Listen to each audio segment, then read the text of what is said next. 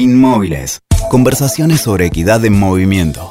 Con Florencia Rodríguez Taurón y Daniel Ovido Hernández. Hola, bienvenidos, bienvenidas al primer episodio, nuestro piloto de la primera temporada de Inmóviles. Nunca estamos quietos, somos trashumantes. Somos Yo soy Flor y estoy acá Y con yo mi soy co-host. ¿Cómo Ah, si ves, ya, Dani? ya, ya, te, ya te empecé a interrumpir y empezamos el primer episodio, en los primeros 10 segundos del primer episodio. Bien, Bueno, ya nos da la pauta de cómo va a ser en el futuro. siempre nos vamos a estar pisando las mangueras. En fin, eh, bienvenidos. Estamos vivos porque estamos en movimiento.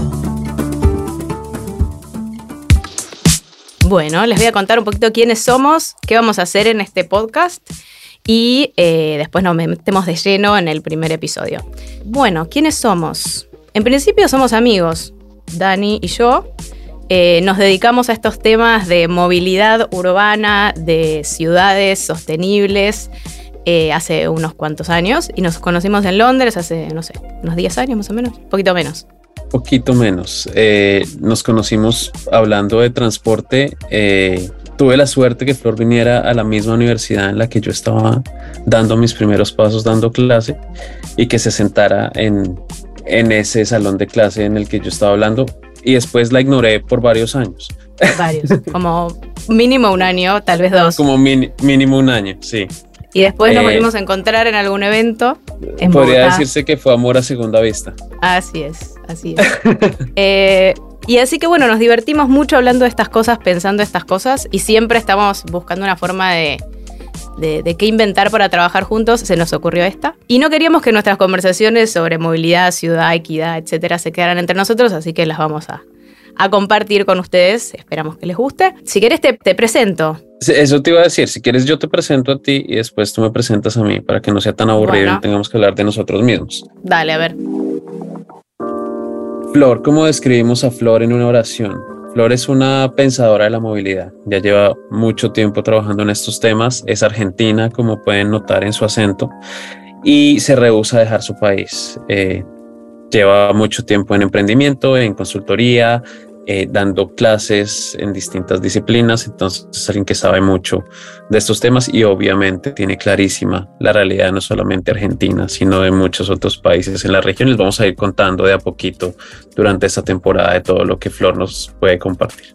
Bueno, gracias. Y Dani, como verán, es colombiano, es rolo de Bogotá, pero él se rehúsa a volver a su país. Vive en Londres hace, hace muchos años y creo que ya por siempre. Bueno, quién sabe si por siempre, pero por lo menos este, no, no piensa volver todavía. Y se dedica mucho más full que yo al trabajo académico. Es muy respetado en el ambiente, ha hecho trabajos súper innovadores sobre un montón de temas, así que me encanta que, que nos hayamos dedicado este, este espacio para, para conversar. Tiene un poquito de complejo de Salvador, pero eso ya lo vamos a ir viendo, ya se van a ir dando cuenta en el correr de los episodios. Bueno, ¿qué es este podcast? A ver, empecemos por lo que no es. En principio, no es un podcast sobre tecnología en transporte, porque ya habrán visto que hay un montón. Y si bien yo trabajo en tecnología, nos gusta la innovación, no va a ser el foco de este, de este podcast. Eso significa que este podcast no siempre, por lo menos, va a estar hablando de vehículos autónomos, no va a estar hablando de la última tecnología en inteligencia artificial, eh, pero de vez en cuando tocaremos algunos de esos temas. Porque acá nos importa a ambos, a la perspectiva de las personas, ¿ok? Queremos abordar la movilidad desde la perspectiva de todas las personas, específicamente quienes vivimos en Latinoamérica. Lo vamos... Estuvimos discutiendo un ratito a ver si lo hacíamos en inglés o en español, pero bueno, decidimos que, que, que faltaba una perspectiva regional sobre estos temas y, y nada, el español nos queda mejor, ¿no?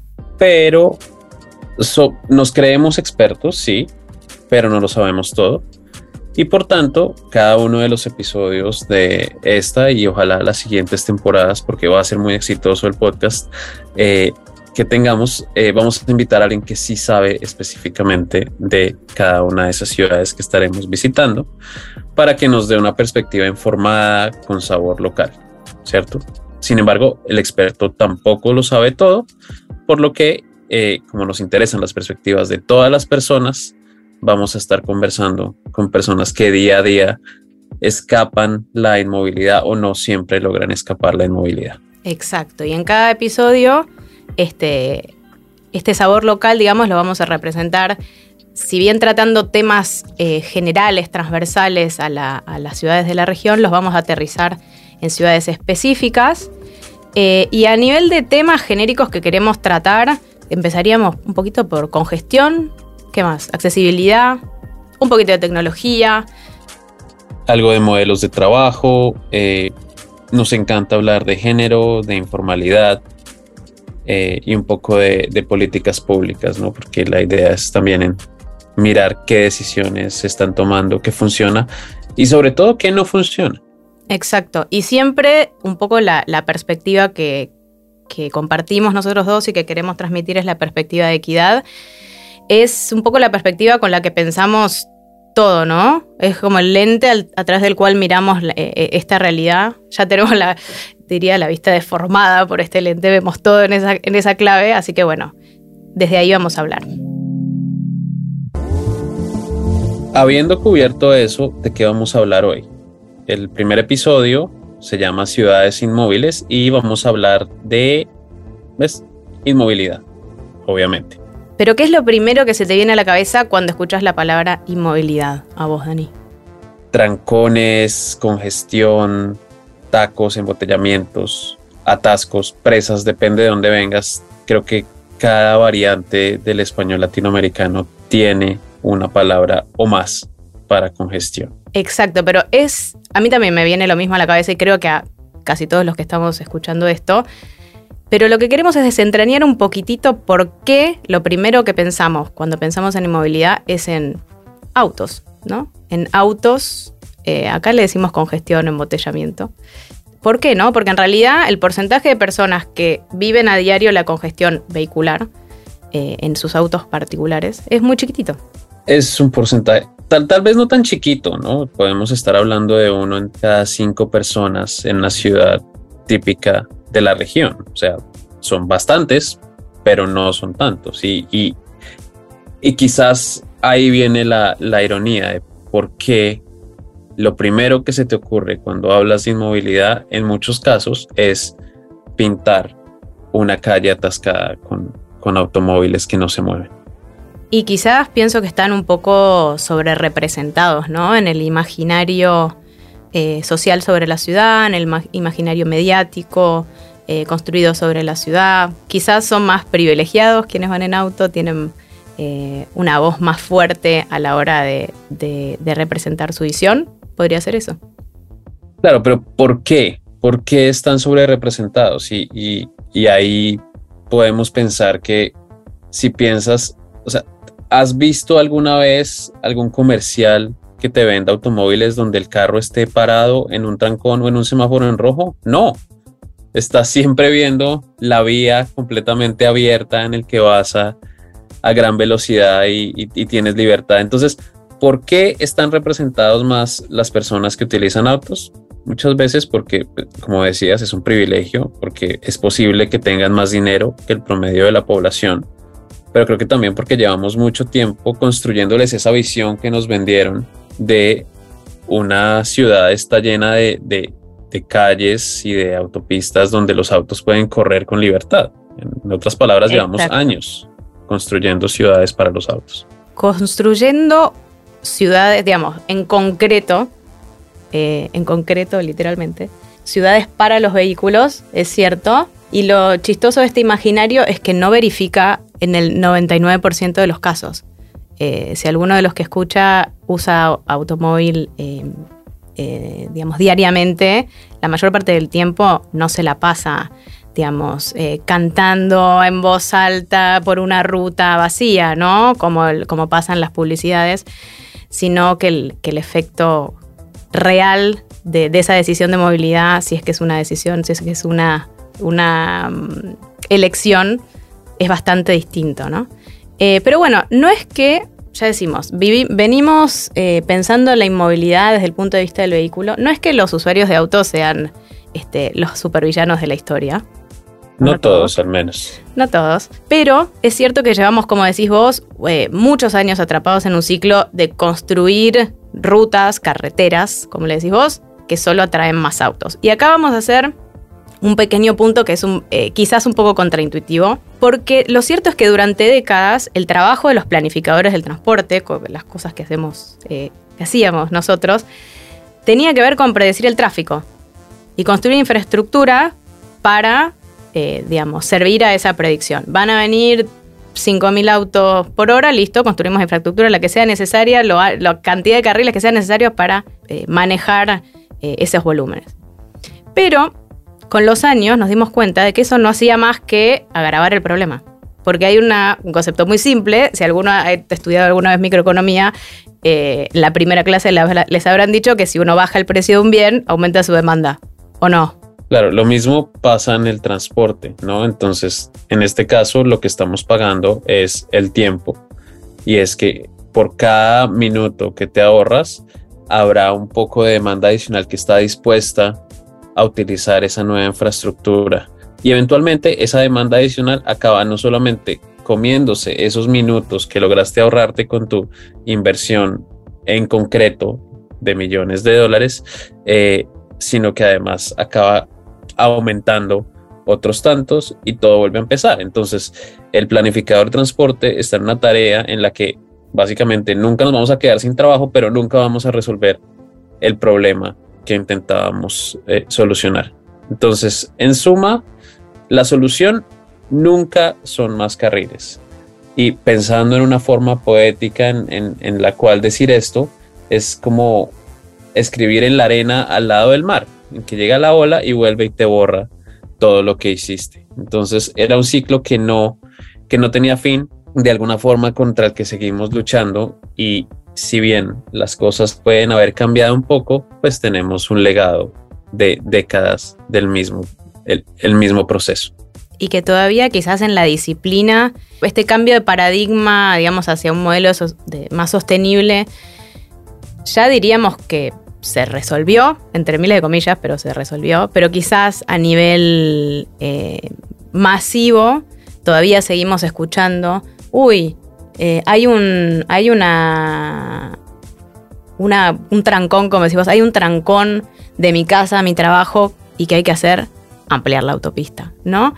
Ese aparece eh, en, digamos, en, un montón de intervenciones mediáticas, en los comentarios de la calle y a veces en algunos decisores, ¿no? Eh, entonces, bueno, un poquito eh, el, objetivo de este, de este primer episodio es, es poner en cuestión eso, ¿no? Pero, a ver, hagámonos esta pregunta. ¿Es malo construir autopistas siempre? Pues como en todo, la verdad depende. Lo que sí es cierto es que construir autopistas acarrea muchísimos costos ambientales, económicos, sociales, urbanísticos. La verdad es que se ven horrendas. Se ven horrendas. Y, tienen muchos efectos. O sea, eh, tienen uno de los principales es el efecto barrera. Entonces parten comunidades, parten ecosistemas en dos o más pedacitos y rompen un poco la, la unidad de, de esos grupos sociales, de esos, de esos ecosistemas naturales. Y también. además son hostiles, ¿no? Claro. Son hostiles a cualquiera que no esté arriba de ellas. Dividen la ciudad literalmente eh, y figurativamente. Entonces tiene ciudadanos de, una categoría y otra, dependiendo de, de, si eres el que la usa o eres el que se tiene que aguantar el ruido, los accidentes, el humo, etc. Y que ni se te ocurra cruzarlas si sos peatón, ¿verdad? Claro, se vuelven focos de inseguridad, aceleran las tasas de accidentes y de muertes por tráfico. Muchas veces no abren espacios para otro tipo de usuarios viales, ¿no? Entonces no es que vengan acompañadas de grandes ciclorrutas, eh, veredas, andenes, etcétera. Entonces, si tú no estás a bordo de un vehículo, por lo general son hostiles contra ti, pero muchas veces incluso si estás dentro de un vehículo son hostiles hacia ti. Exacto, pero como ya habrán podido intuir, acá no pensamos eh, la movilidad como una forma de mover vehículos más rápido y más eficientemente, sino una forma de cómo mover personas con criterios de, sustentabilidad, de accesibilidad y de equidad. Así que vamos a tratar de pensar un poquito eso hoy, pero lo vamos a hacer en una ciudad que elegimos para arrancar esta, esta temporada, que no es ninguna de las nuestras, no es ni Buenos Aires ni Bogotá, porque si no nos íbamos a pelear a ver cuál empezaba. Eh, decidimos arrancar por Santiago de Chile. ¿Qué nos puedes contar de Santiago de Chile? Santiago de Chile es una ciudad muy interesante que tiene quizás uno de los, de los sistemas de transporte público más amplios de, de la región. Tiene una historia súper compleja en el que trataron de arreglar todos los problemas de integración de transporte público en el mismo año y no salió muy bien. Pero hoy en día las cosas funcionan. Es una de las ciudades con uno de los metros, de los sistemas de metro más antiguos, tienen una red extensa de buses, eh, cerca del 20% de la población utiliza vehículo privado eh, y es una ciudad relativamente densa, más o menos compacta específicamente en la parte central donde podrían acomodarse eh, otros tipos de, de, viajes, pero se siguen perdiendo miles, millones de minutos al año en congestión. Y aparte Santiago de Chile también es muy interesante porque muchos, digamos, o, o parte de los procesos políticos, de reclamos sociales de los últimos años han tenido que ver o han sido este, iniciados, o la, llama, digamos, que, que, encendió esos, esos reclamos, tuvo que ver con el acceso al transporte. Eh, y la capacidad de, de, poder moverse o no dentro de una ciudad. Así que también nos interpela profundamente desde, la perspectiva de equidad que nos interesa a nosotros. Pero, como ninguno de nosotros eh, es de Santiago, y sabemos así por, leer un poquito nomás, vamos a invitar a una persona que es no experta, mega experta en transporte y además eh, es chilena. Pero además de hablar con nuestra invitada, los queremos dejar con dos testimonios de personas que recorren día a día las calles de Santiago. Como saben, nos interesan las perspectivas de las personas, así que traemos esa, esa voz, esas voces, eh, para que se escuchen aquí en Inmóviles. Como parte de este episodio queríamos invitar voces que han vivido la realidad de la inmovilidad en Santiago. Eh, aprovechamos para agradecer a Karen Siman y Beatriz Mellalira, quienes nos ayudaron con los audios eh, y sus perspectivas, así como las perspectivas en el caso de Beatriz de dos personas muy cercanas, Damián y Andrea, quienes nos han compartido algunos testimonios respecto a los retos de la movilidad en Santiago. Escuchémoslos. En ciudades como Santiago de Chile, los retos de movilidad en la vida cotidiana son múltiples, principalmente dados por la extensión de una ciudad desigual en términos socioeconómicos y por tanto en resultados materiales como el diseño del espacio público, los sistemas de transporte, las distintas infraestructuras y servicios que componen la ciudad. En ese sentido, la multiplicidad de retos está dada en los diversos medios de transporte y cómo se conectan en esa vida cotidiana que es continua y que finalmente queda muchas veces fragmentada debido a estos problemas. Por ejemplo, moverse a pie tiene dificultades respecto a los estándares de diseño que componen las veredas, a la calidad de los pavimentos, a la existencia o no de semáforos. Todo esto eh, agudizándose en las periferias y sectores más vulnerables de la ciudad. Lo mismo pasa con el moverse en bicicleta, con el transporte público. Se ven afectadas este tipo de movilidades mientras más expuestos están los cuerpos, más afectaciones encuentran. Ciudades que además están diseñadas para em, centrarse ¿cierto? en el desplazamiento en automóviles privados, en desmedio de estas otras movilidades que son la mayoría y que em, además podrían contribuir de buena manera a mejorar la calidad de vida de las ciudades. Los principales retos son entonces no estar visualizando cómo se mueven las personas eh, mayoritariamente en su vida cotidiana y de alguna manera democratizando las inversiones para mejorar esos entornos. ¿Cuál es el principal reto de movilidad en Santiago? Yo creo que el ciclo vida, porque así hay menos contaminación, uno hace ejercicio y es más económico. ¿Y tienes alguna experiencia reciente de inmovilidad en Santiago que no te pudieras mover? Cuando llovió, que se inundó todo. Y las micro les costó mucho pasar. ¿Cuál es la principal, el principal reto de movilidad en Santiago? Yo creo que la congestión vehicular, porque igual podría ser la, el, probablemente la- el metro, que tenga más cobertura, pero así si tuviera que elegir uno, lo que más incomoda es la cantidad de vehículos particulares. ¿Y has tenido una experiencia reciente de inmovilidad? Eh, por la congestión, yo me muevo principalmente en auto, entonces la congestión en general, en- sobre todo en zonas incluso no peak, eh, es muy elevada, entonces genera difícil moverse, sobre todo cuando en zonas que no tienen cobertura ni de metro ni de, transporte público decente. Vamos a compartir este episodio para hablar de Santiago de Chile y de Chile en general eh, sobre el tema de inmovilidad con una persona que lleva muchos años hablando de movilidad e inmovilidad.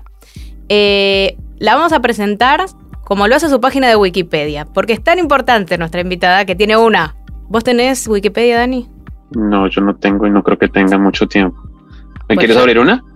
Si querés te escribo por pena, dale. No, yo tampoco tengo, pero algún día vamos a llegar. Se las presento. Es abogada y política chilena. Ejerció como ministra de Transportes y Telecomunicaciones de su país durante el segundo gobierno de la presidenta Michelle Bachelet, entre marzo del 2017 y marzo del 2018. Y desde marzo del 2022 se desempeña como directora de Transporte Público Metropolitano. Así que bienvenida Paola Tapia Salas. ¿Cómo estás, Paola? Hola Florencia, hola Daniel, un gusto acompañarlos acá. Y nada, uno, miren que yo tuve Wikipedia de un minuto para otro, esa es otra historia, pero se las puedo contar cuando la presidenta Bachelet me llama y me dice, ¿quieres asumir este desafío, presidenta? Cuente conmigo. En ese momento nació Wikipedia para mí porque antes efectivamente no tenía ni eso ni las redes sociales. Ok, hay esperanza. Hay Bueno. esperanza. Paola, gracias por aceptar nuestra invitación, por ser de alguna forma nuestra conejillo de indias. Si, si esto fracasa, te invitamos a almorzar. Si funciona, te invitamos a cenar. Maravilloso. Con un pisco sour chileno. Exactamente. Bueno, ya que nos estabas contando cómo nació tu Wikipedia, cuéntanos cómo nació tu amor por la movilidad. ¿Cómo acabaste trabajando en estos temas? Mira, siempre he pensado que el transporte me eligió a mí y no yo al transporte o a la movilidad. Yo soy abogada de formación eh, y efectivamente cuando uno estudia en la universidad no hay muchos temas asociados a, transporte. Pero mi obsesión por llegar al servicio público, que sí, ese era un camino que yo tenía más o menos elegido, me llevó a postular a un concurso público para iniciar mi carrera en el Ministerio de Transporte y llegué como el último escalafón, que era en el área de fiscalización.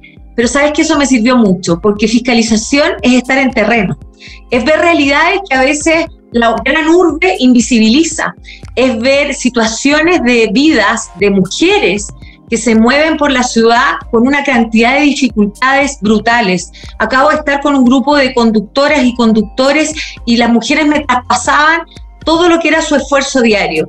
Y cuando tú tienes tantas voces que al final del día son invisibilizadas, te haces cargo de ellas desde el servicio público y hacerlo por la movilidad, la verdad que ha sido un reto y un desafío. Yo fui además la primera mujer ministra de Transportes en Chile y además soy fundadora de Mujeres en Movimiento, que es una agrupación que reúne a líderes urbanas de distintos países, pero que a su vez ha sido ampliando, ha ido ampliando esa mirada para incorporar a más mujeres. Entonces la verdad es que ha sido un lindo desafío, un caminar de más de 20 años y en el cual eh, la movilidad ha sido el eje central. Espectacular, Paola. Me encanta que traigas esta perspectiva porque justo lo que, lo que charlábamos antes era, era esto de traer las voces de las personas de a pie que, que se mueven por la ciudad y, está buenísimo que desde la política pública eh, vos, vos traigas esa mirada, ¿no? Y mm, contanos, ¿qué es para vos una ciudad inmóvil, que es el, el título de este episodio? Y inmóviles, ya sabes el título del podcast. ¿Y mm, en qué aspectos considerás que Santiago todavía es una ciudad inmóvil? La verdad es que eh, para mí el sentimiento, porque yo, yo vivo y me apasiono por la movilidad, eh, mi sentimiento con la inmovilidad es con la, un poco lo asociamos a la invisibilidad.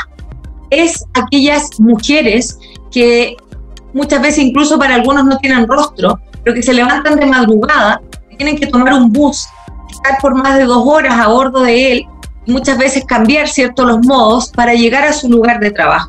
De circunstancias que podrían tener una movilidad mucho más eficiente si primero su lugar de trabajo estuviera más cerca y tuviéramos ciudades que se planificaran de una forma de generar polos de desarrollo diversos, tanto económicos, comerciales, educacionales y de salud, en los cuales tú no tuvieras que desplazarte en la ciudad largos kilómetros de distancia. Hay datos que son desgarradores. Una mujer en Chile que vive 15 kilómetros de distancia o 20 kilómetros máximo de distancia de otra puede llegar a vivir 15 años menos. ¿Por qué? Puede llegar a vivir 15 años menos por falta de accesibilidad a salud, por la contaminación ambiental y por la falta de una movilidad segura. Por lo tanto, la inmovilidad invisibiliza, te paraliza como sociedad y como Estado, incluso económicamente, y muy importante además, deja a un gran segmento de la población, como somos las mujeres, muy atrás en la posibilidad de aspirar a un desarrollo económico, a una autonomía económica y por ende también distancia esta Latinoamérica empobrecida que después de la pandemia además se acrecentó aún más. Entonces el efecto de la inmovilidad es multiplicador, es un efecto que día a día tenemos que combatir. Perfecto. Te iba a preguntar cómo conectabas esto con la equidad, pero me respondiste antes de preguntártelo porque hablaste absolutamente desde esta perspectiva. Así que quizás lo que quiero preguntarte ahora es vos como, como exministra ahora en, en tu rol más metropolitano, ¿cuáles son las principales barreras con las que te encontraste intentando construir esta, esta movilidad diferente, esta mirada diferente de la, de la movilidad que nos, que nos planteas, ¿no? saliendo un poco del esquema que charlábamos antes de construyamos autopistas para mover más autos. Bueno, efectivamente, el, tema eh, de la cantidad de vehículos, de autos particulares que tenemos es un desafío enorme. Eh, la pandemia fue un, un, cambio de paradigma que todas las ciudades deberíamos haber aprovechado, haber hecho nuestro, para haber salido después de las cuarentenas a una ciudad diversa, una ciudad que se mueve mucho más con bicicletas, el transporte público debía haber estado pintado, todas las vías exclusivas para acelerar su desplazamiento y en las que los peatones y peatonas que al final del día todos hacemos algún tramo de nuestro trayecto como peatones hayamos tenido un espacio.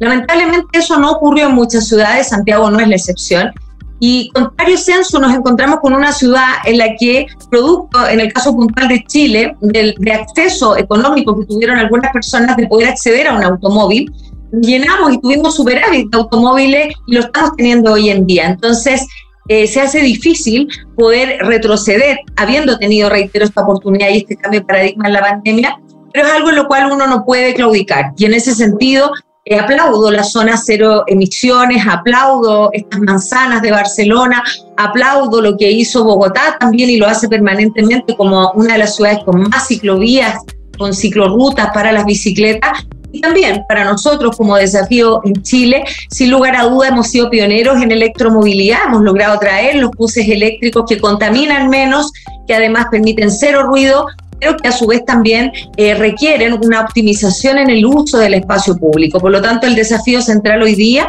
está en tener una sociedad más armónica, que potencie todos estos modos de transporte y que lo haga además con políticas eficientes de incentivos suficientes también para poder salir adelante.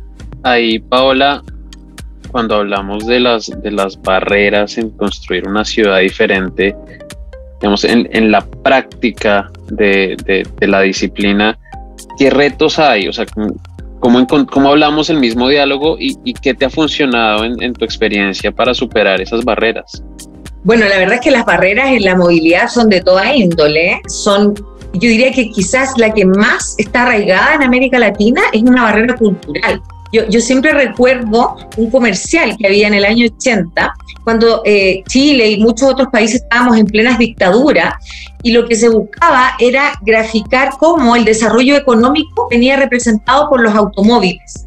Y el comercial del año 80 en Chile, que es un dicho que aquí se usa mucho, era a una persona que iba en bicicleta a buscar a su novia Luego terminaba la imagen en bicicleta entrando al banco porque a él le gritaban, cómprate un auto perico, era el nombre del personaje. El cómprate un auto perico es brutal, porque te mostraba esta sociedad que en el fondo la aspiración económica era tener un auto, era como que tu vida terminaba o comenzaba y terminaba en la adquisición de un automóvil, en circunstancias que recuperar el espacio público. Después de un estallido social como el que tuvimos nosotros en el año 2019, estallidos que no se producen por el simple efecto, sino que se producen por políticas que están asociadas al fenómeno migratorio, al fenómeno económico, al fenómeno cultural, personas que se sienten postergadas y así como la ciudad planeó para una zona adinerada y para un centro de convergencia, fue dejando a estas personas en guetos, fue dejando a estas personas en la periferia y cuando esa persona tuvo la oportunidad, como perico, de entrar a un banco, endeudarse y comprarse un auto, la verdad es que perdió el interés por las plazas públicas y prefirió entonces los shopping, los malls eh, y otros lugares de esparcimiento en los cuales tú no te encuentras en el espacio público. Entonces, el cambio principal, creo yo, para América Latina es cultural y es autoridades que también sepamos que hay costos políticos eh, cuando uno toma decisiones que son importantes, como por ejemplo licitar el transporte público, como por ejemplo poner una vía exclusiva para las bicicletas, porque entonces está reduciendo el espacio a esa persona que también le prometiste un desarrollo económico, pero que tiene que verlo en otras cosas también. Me gustaría ahí, si, si podés hacer un doble clic en esta intersección que vos planteas entre el estallido social y, los distintos momentos ¿no? de, protesta que hubo en Chile, que, lo conocemos en toda la región, y la cuestión particular del transporte público, porque fue un catalizador importante, digamos, el tema del, aumento del precio del boleto y demás. ¿Cómo ves vos eh, esa intersección entre el sistema de transporte, que quizás uno desde afuera lo ve... Bastante robusto, ¿no? Como una red de metro importante, el, Transmilenio que tuvo sus traspiés al principio, pero digamos, un sistema muy, muy complejo y, demás intervenciones que se han hecho, que se las ve como de afuera muy positivas, y este descontento social, ¿no? Que, que, hierve ahí al, justo este, conectado con, un tema de transporte. ¿Cómo ves vos esa intersección? Bueno, yo también soy académica hace ya más de 20 años y, efectivamente he estudiado mucho la historia del transporte en el caso de Chile e incluso en otros países. Y fíjate que, eh, primero, a propósito de la electromovilidad, por ejemplo, los primeros taxis eléctricos surgen en Nueva York con una flota de 100 vehículos en el orden del año 1900. O sea, imagínate que, tuvieron que pasar más de 100 años para que volviéramos a hablar de electromovilidad, obviamente por las presiones de los grupos económicos y volvemos nuevamente al tema de potenciar el uso de la gasolina versus la electricidad en su momento. Bueno, fíjate que en el caso de las crisis sociales, muchas de ellas también han sido gatilladas en la historia de nuestro país, producto de un tema asociado al transporte. Y nosotros por ahí por el año 40 también tuvimos la revolución que acá se llamó de la chaucha, eh, porque la chaucha es como el peso eh, y que significó también una especie de estallido social. Y ha ocurrido también en otras capitales mundiales, sin ir más lejos, por ejemplo, en Quito, a propósito del aumento del valor de la gasolina. Entonces, ¿qué es lo que te dice eso? Te dice que la movilidad es sumamente relevante para las personas. Y si bien es cierto, a veces no marcan las encuestas como marca seguridad, como marca educación o salud, eh, claramente es una componente transversal. Y por lo tanto, la movilidad es central para las políticas públicas. Y efectivamente, para nosotros el estallido social fue un momento muy complejo políticamente, una crisis, ojo, institucional, porque aquí se pone en juego todo el sistema, el paradigma de la democracia. En definitiva, eh, como sociedad, como país, a nosotros nos ha ayudado para volver a mirarnos, para volver a construirnos eh, y también muchas veces, a propósito del tema de género, de construirnos, digamos. Yo, yo estuve hace poco también en algunos otros países y llegué con harto orgullo a Chile, no solo por el sistema, que hoy día es Red Movilidad, y los casi 2.000 buses eléctricos que tenemos, sino también porque hemos tenido una presencia de mujeres muy importante. Fíjense que en el último año, en el periodo de gobierno que llevamos, hemos aumentado 50% el número de mujeres. Lo destacó nuestro presidente de la República en su cuenta pública. 50% nunca habían existido tantas mujeres como hoy día conduciendo el transporte público. Entonces, con eso tú generas el círculo perfecto versus el, el aumento de tarifa que te genera tejido social. El, el contrario es, tú vas a buscar a esas mujeres que están postergadas, que se sienten que han sido menoscabadas, incluso a veces en su dignidad, porque fíjense ustedes que han sido postergadas incluso por eh, maridos que no las han dejado progresar. Cuando ellas tienen la posibilidad de hacer un curso profesional, de tener su licencia de conducir, a mí me dicen muchas veces algunas de ellas, ahora me separé. Me separé porque ahora puedo tener la autonomía y puedo tener mi propia vida. en definitiva, ¿qué te está diciendo? Puedo tener mi movilidad independiente. Soy dueña de mi autonomía y por tanto puedo hacerme de esta ciudad de una forma distinta. Entonces, sin duda los factores políticos inciden en el transporte, no es fácil llevar a cabo reformas. Eh, nuestro Transantiago sufrió los embates, yo, yo ya estaba trabajando en el ministerio, ya les contaba en fiscalización, pero son experiencias que uno va adquiriendo, son buenas prácticas que hay que compartir con otras ciudades y en las que siempre como Chile estamos disponibles a, conversar. Paola, un poco siguiendo en esta idea de, lo político y, de lo práctico, como has tenido experiencia a tantas escalas y en tantos niveles, ¿cómo cambian estos retos o qué diferencias te has enfrentado entre trabajar a una escala nacional, la escala como ministra, a la agenda metropolitana, ¿no? a los retos de nuestras ciudades?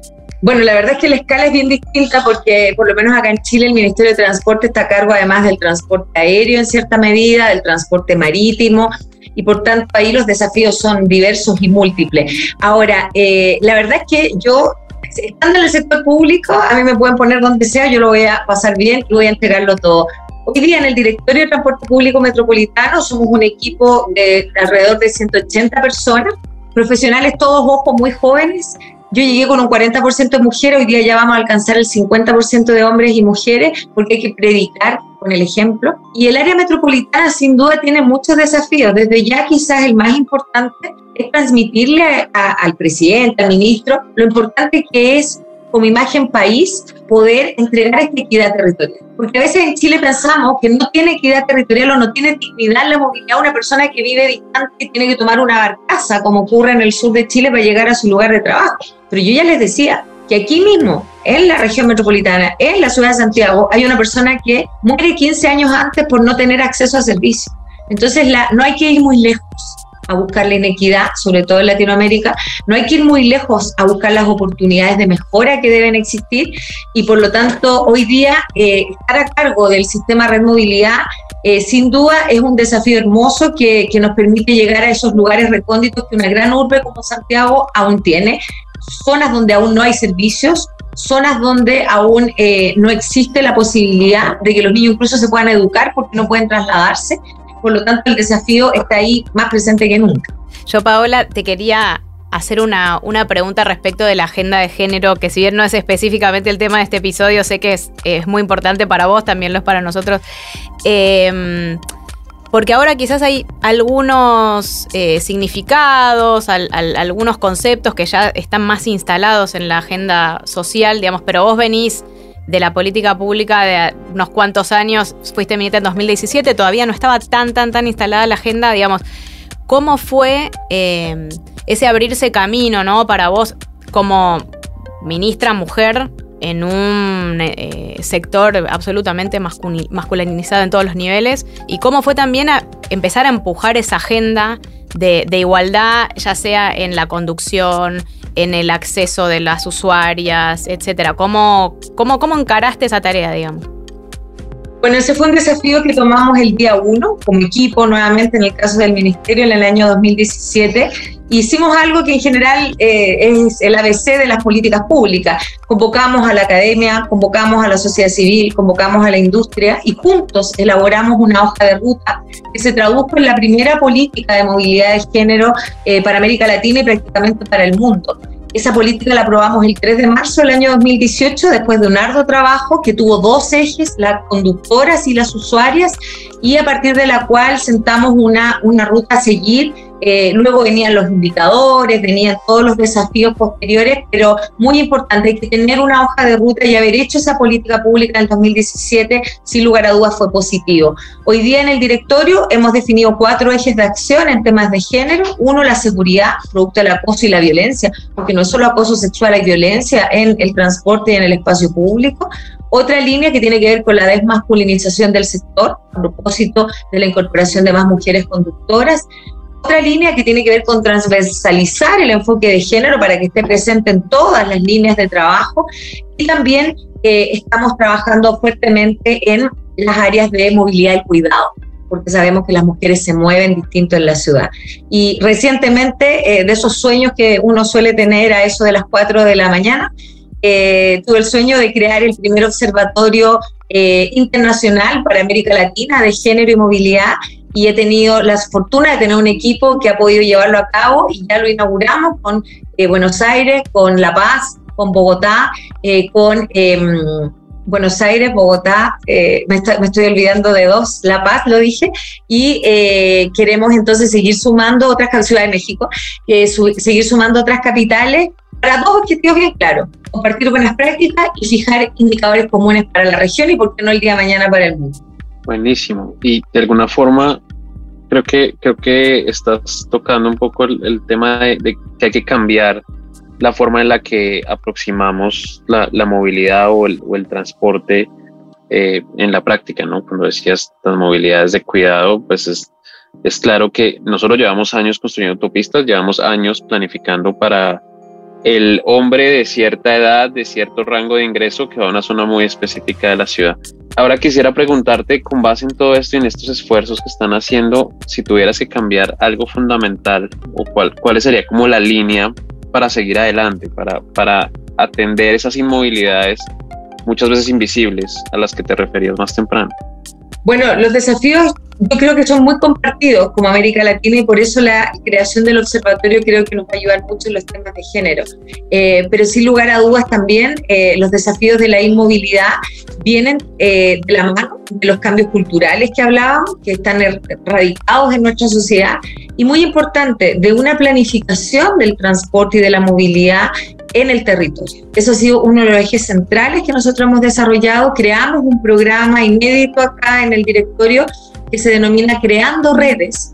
Y Creando Redes lo que hace, a diferencia de lo que ocurría antes, que era planificar un, un detrás del plano de un servicio, de todos los servicios de la región metropolitana, y decirle a los vecinos, bueno, este es el, el recorrido. No, ahora nosotros vamos, cartografía participativa, plano en mano, y le decimos a esos vecinos y vecinas Suele suceder que son las noches porque ya han terminado jornada laboral, suele suceder que hay muchas mujeres, suele suceder que son de la tercera edad y que juntas generamos esos nuevos recorridos, esas nuevas paradas y cuando después ese servicio llega, la verdad es que la, apropiación que se genera con él es brutal.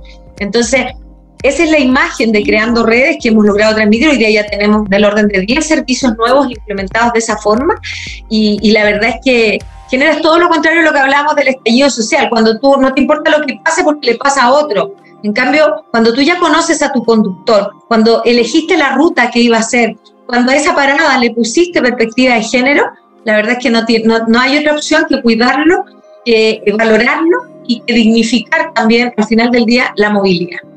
Me, encanta. Bueno, eh, yo me dedico bastante a lo participativo y Dani sabemos que un montón, así que este es como todo lo que queríamos escuchar en una frase.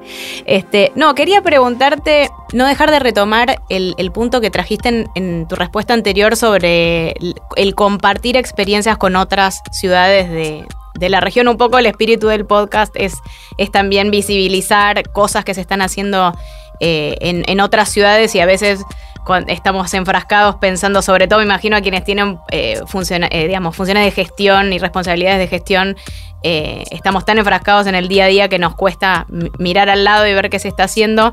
Nos contabas este observatorio de género que me parece una iniciativa espectacular. ¿Qué, ¿Qué otras cosas crees que son importantes como para generar ese como acervo de conocimiento regional, porque si bien nuestras ciudades tienen sus particularidades, también se parecen mucho en muchas cosas, y empezar a generar un, eso, un, conocimiento propio este, basado en nuestros territorios y, no tanto el, copy-paste que se usaba en algún momento de, ciudades del, norte global, digamos. No, yo creo que ahí son muy importantes todos los espacios de, compartir esas buenas prácticas. Yo vengo llegando de, Rosario, eh, estuve ahí con el Ministerio de Transporte, estuvimos con las agencias internacionales, precisamente hablando de temas de electromovilidad, de cambio climático, de género.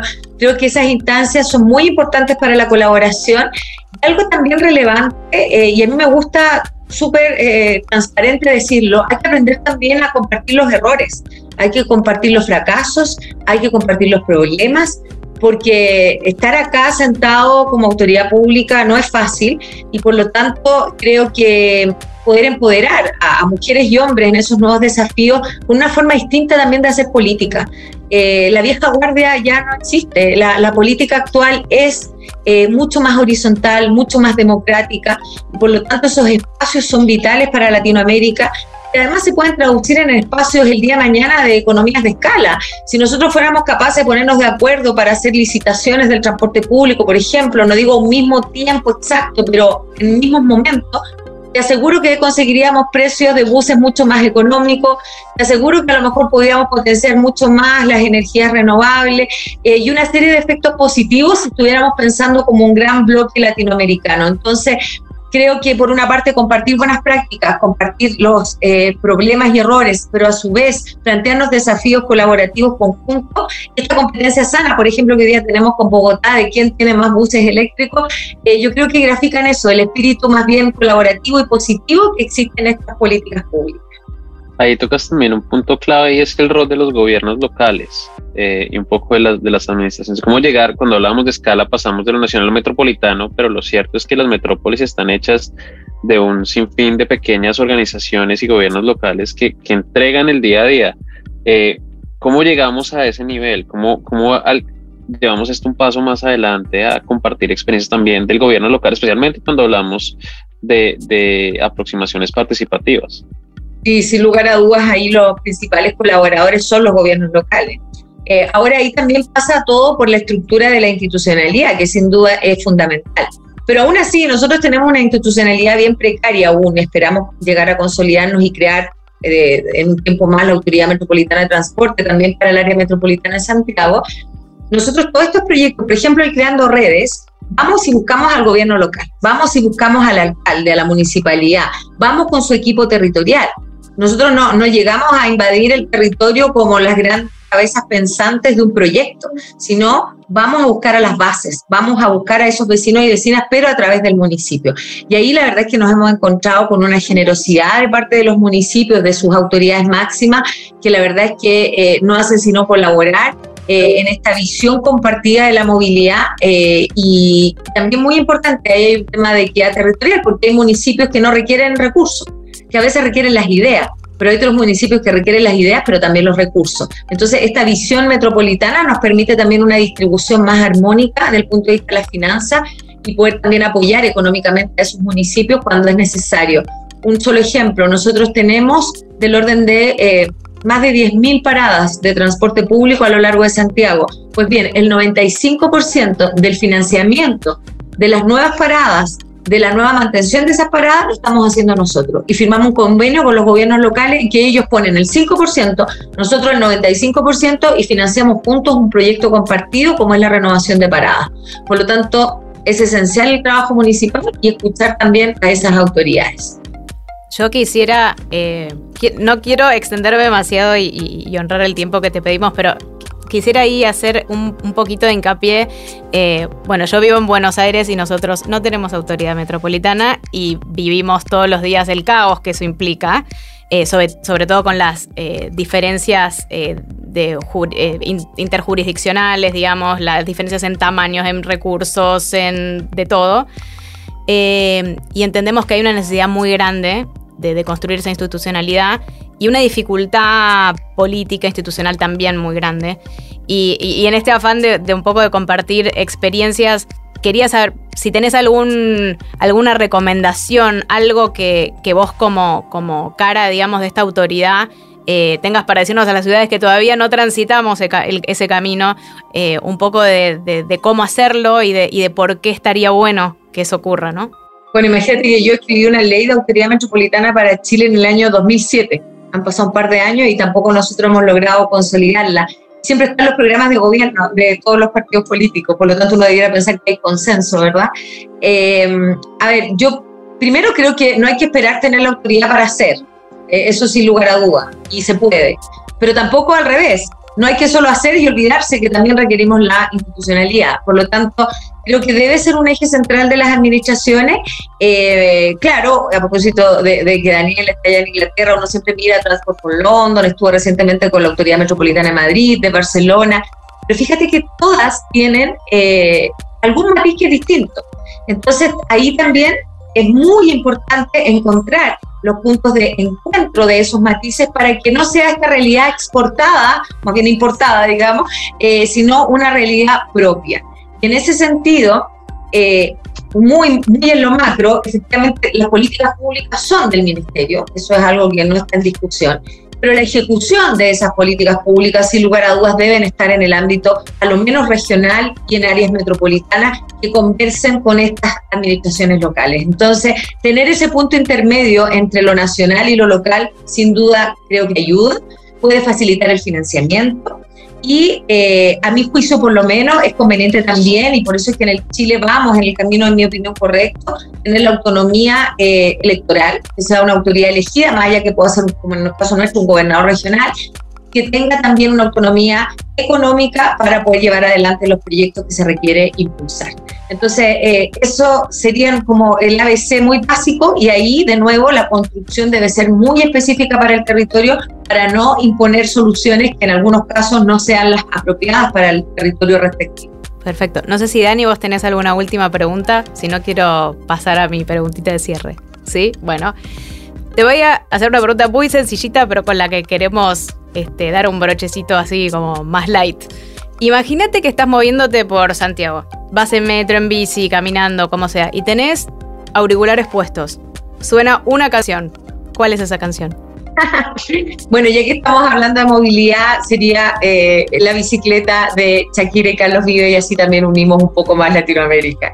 amo, amo la respuesta. Paola, muchísimas gracias por tu tiempo, por acceder a esta invitación, por compartirnos todo eso tan maravilloso que están haciendo, toda tu experiencia, eh, todo lo que nos queda un poco y, y, todo lo que sigue, ¿no? Muy emocionantes proyectos, muy emocionantes ideas. ¿Hay algo más que quisieras compartir con nosotros antes de cerrar? No, decirles que necesitamos espacios como este, qué alegría que dos jóvenes profesionales se entusiasmen por llevar estas voces.